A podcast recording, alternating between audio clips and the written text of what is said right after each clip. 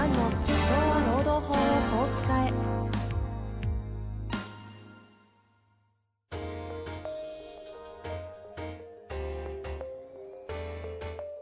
法律の下で展開されるビジネスの世界。ポッドキャスト社長は労働法をこう使えば弁護士の向井蘭が経営者の立場に立って経営者が知っておくべき労働法の基礎だけでなくビジネスに関する法律の問題を分かりやすく解説します。こんにちは、遠藤和樹です。向井蘭の社長は労働法をこう使え。向井先生、よろしくお願いいたします。はい、よろしくお願いします。えー今日はですね、あの、Facebook でやたらと反響になっていた向井先生のあの、ネットフリックスにまつわる投稿にそうですね。関してはい。お話しさせていただきたいなと思ってるんですよ。いやこの間ですね、あの、私、秋山城さんってあの、あ、秋山先生あのはい。コーチング系の方の、はいあの、マインドの扱ってる先生の、なんかこう、社長さんがそこにいっぱい集まってる会に、たはいまたま昨日一緒に呼ばれて飲んでたんですよ。はい。あなんか話で、向井先生のあのネットフリックスの投稿めっちゃ面白かったみたいな感じで結構みんな見てるみたいで。盛り上がってたんで、ちょっとその話したらどうかなと 思っとるんですが。はい。そうですね。あの、ネットフリックスの、まあ、その、日経新聞がですね、はい特集してるんですね。はいはい。で、なんで特集してるかっていうと、あの、ネットフリックスが、急激にせ、ネットフリックスはあの動画視聴サービスですね。あ、そこから行きます。そこから。ほうほう。だそのとかね。テレビ、ビ。衛星地上波でもなく、衛星放送でもなく、ネットで動画を見るっていうプラットフォームですね。プラットフォームで、はいまあ、いくつか大手がある中の一つなんですけど、はい。もともとあの、レンタルビデオ屋さんからスタートしたんですよね。はいはいはい。レンタルビデオ屋さんからスタートして、で、レンタルビデオをネット配信し始めて、それで飽き足らず、自分で番組を作ろうってなって、うんそれが大ヒットを連発して、うん今、世界でユーザーが何億人いるんじゃないかな。まあ、奥ですよね。ああ、まあ、確実にねい1億はもう余裕で、2億、3億の世界だと思うんですけど、有料、有料課金ですから、あ、1ヶ月何ぼだったかな？忘れたけど。何文字？にきゅににそんないかないんじゃないですか？いかないいかない1000円1000円前後ぐらいですよね。980円とか、なんかそのぐらいだった気が。特に日本はあの、安めにしてたんだあ、そうなんですね。と思いますが、あの、au とかと、あの、セットで頼めるとか、まあいろいろあるんですけど、はいはいまあ若者でも払えるうん。ベーシック、あ、ベーシックプラン800円とかね。あの、まあ、そんな、で、若者、若い子の中には、ネットフリックスと YouTube だけでいいと。うん。テレビ捨てたと。いやー、そうね。こういう人がいるぐらいで、で、ネットフリックス、あの、松本人志さんの、なんだっけ、し滑らない？違うか？滑らないもある、ドキュメンタリー。ドキュメンタそう、ドキュメンタリーか。うん。はい。ありますね。ああ、あれアマゾンかな？ちょっと忘れた。いや、ネットフリじゃないですか。ネットフリックス？はい。だと思いますよ。うん。ドキュメンタル、ネットフリックス、ちょっとわ忘れましたけど、あれ確かに。アマゾン。アマゾンプライムの可能性ある。ああの、嵐のドキュメンタリーを配信したり、はい、はい。こう、地上波ではできないようなことをやったりしてるんですよ。ええネットフリックスはね。全裸監督とかね。全裸監督とか、村西徹さんの全裸監督とかはい。やって、まあヒットしてるんですけど、で、それで制作費がものすごいと。もう世界中に発信するんで、制作費がものすごいってのは昔から話題だったんですよ。ものすごいっていうのは、その予算を作れるっていう。予算を作れるっていう、もはいうちまちましたもんじゃなく、はいはい。それこそ一作品何、何、10億とかですか？10億とかそのぐらいか忘れちゃったけどなんか、突っ込んでるみたいな、突っ込んでる、そう、そう。はいで、セットの凝り方とかすごいって、うんまあそういう話題になったんだけど、はい、はい。で、今回、あの、ギリ、ギリ、恥っていうタイタイトルで、はい、はい。今、ロケしてるらしいんですね。はいはい日本を舞台にしたネえーットフリックスのドラマ。で、主役が、窪塚洋介さんと本木正宏さんが主演じゃないんですよ。出るんだけど。うんうん。主演は、平武宏さんと平幹二郎さんの息子。息子さ亡くなった平見一郎さんの息子さんが抜擢されたんですよ。はいはい主役ですよ。はいはい。グローバルのドラマの主役。で、その平さんインタビュー受けてて、どうでしたかと。ええネットフリックスのね、世界的な、それこそ渡辺謙みさんみたいな感じでこれから活躍するんじゃないかみたいな感じでインタビューはいしたら、はいはい。ちなみにこの話がどう労働法につながるかってあ、そう、そううなんです。それでまあ僕も別に労働法のために読んでるわけじゃないんだけど、ええそしたらね、撮影現場が全然違うと。はいはい。例えば、日本はよく撮影が押すと。うんうん。延長延長うん。誰待ち、彼待ちうん。待ってる時間がやたら長いと。あで、今日もまた何もせず終わったみたいなの多いんだけどネットフリックスの撮影現場は5分オーバーしただけで1日、1日ですよ。監督が来て謝ってくると。あで、結局、翌日は1時間早く終わったとか、ーはいはい。信じられないことがたくさん起きてた。はいで、はいはい。ま、その監督に言わせれば、時間かければ誰でもできるじゃんと。うんうん。時間かけないでやるのが大事なんだっていう風に言われたっつって衝撃を受けたと。うんうん、で、ネットフリックスはね、あとすごいのは、ビッグデータから作品を作ってるんですよ。要するに、視聴者は何が好きか。はいはいはい。どういう物語が好きかと。そうすると、例えば、あの、僕がまあ、あの聞いたのはですね、はい。あの、なんか同級生からのコメントがあったんですけど、飲んだくれのうんバツイチのうん、すえー刑事さん。の物語が受けるってなったら、それを中心に脚本書くの。はい、はい。人物像をまず作るわうんうんうん。け。例えば、木村拓哉じゃなくて、白人のはいはい40代の年頃の子供がいる、えー飲んだくれのやさぐれてる刑事。だけど腕がいいみたいな、そんな主人公をはあ作るんですよ。データからですよ。あはいはいはいはい。脚本家に頼むんじゃないのよ。はいはい。データからマーケットから、お、これはびっくりしたのビ。ッグデータからビッグデータか、ら、あ、これ受けるなってってはいはい。。で、で、それをまずネットリックスは企画して、でこれ書けるかと。脚本家にこう、遅く、まあ、オーディションするんでしょうね、えで、あ、この、この人だったら書けるってなったら作らせると。で、出来上がると。で、出来上がったら人物像をまた作って、これじゃあ何人にやらせたらいいんだと。どういう国のどういう役者にやらせたらいいんだってなって、全世界オーディションやる。はあ、オーディション全世界。全世界。しかも脚本ベースに。脚本ベース。で、例えば日本で有名か有名じゃないかって言ったら、平武宏さんより本木正宏さんの有名じゃん。はい。はい。ね、普通は、あの、主役がいやいやいや本木さんだったりする可能性あるじゃないですか。普通に考えてね、なんでそっちを抑えてこっちなのって話しますね。そしたら、それはね、どうでもいいと。別に。あの、この、脚、脚本の役割に従って演じられるかと、最適か、それしか興味ないと。ほうほうほで、抜擢されたんですよ。う。ほうほだえ、俺と？元木さんもいるのに、久保塚さんもいるのに、俺ですかう。と。はあはじゃあいいんだと。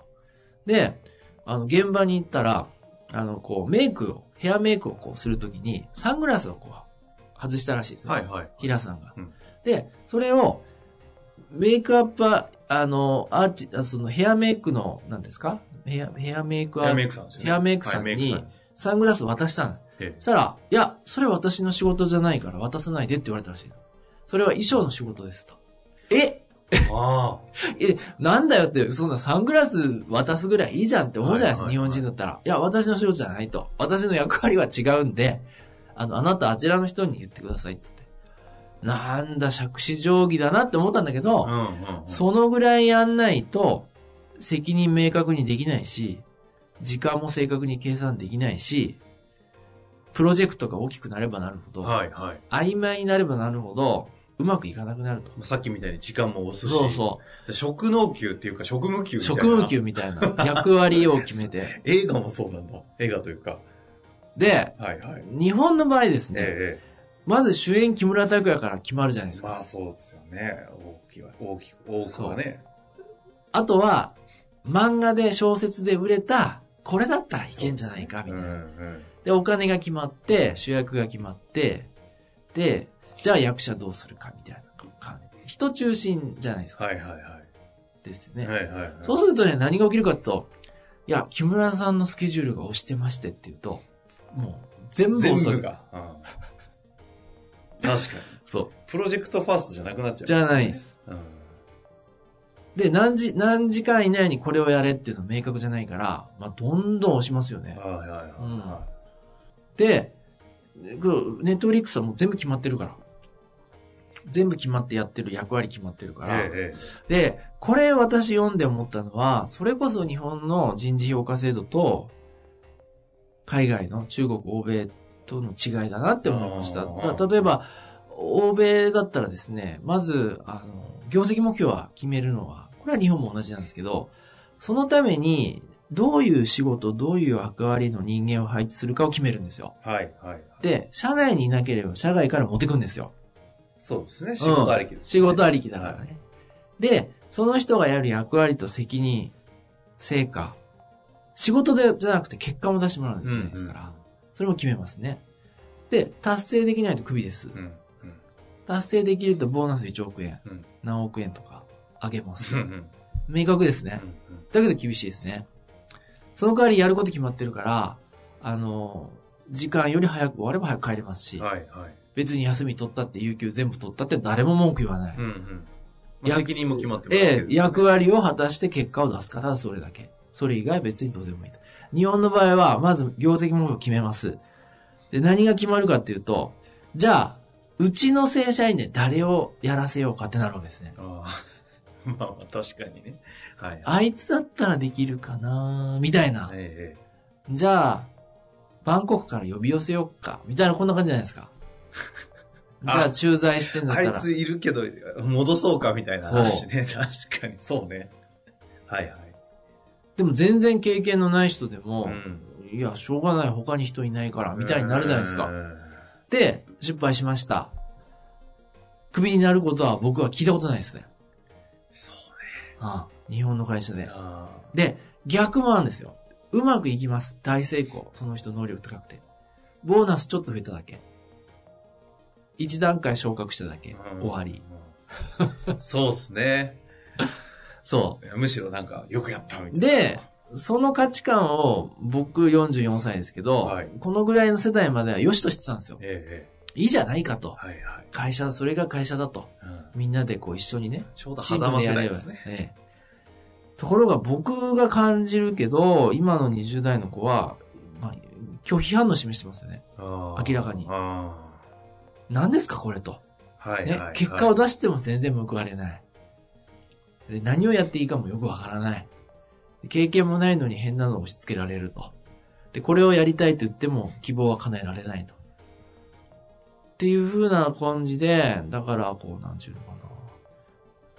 まあ、こう、ドラマ一つですけど、ええ日本と欧米のやっぱりやり方の違いってはっきりしてますよね。あっていうふうに、で、で、ちょっと話、あの、ちょっとまた太れるんですけど、で、今年のテーマは、この職務評価とか職務分析とかって言うんですけど、職務給をまあ取り入れるか置いといて、こういう評価をきちんと役割とか仕事、責任ですね、定義をしていこうと。だまずうちの事務所でも導入しようと思ってて、あ。そ、それは世の中がってことですか？世の中ではまあ僕のお客様とか、あと事務所とか、あとセミナーね、はいはい。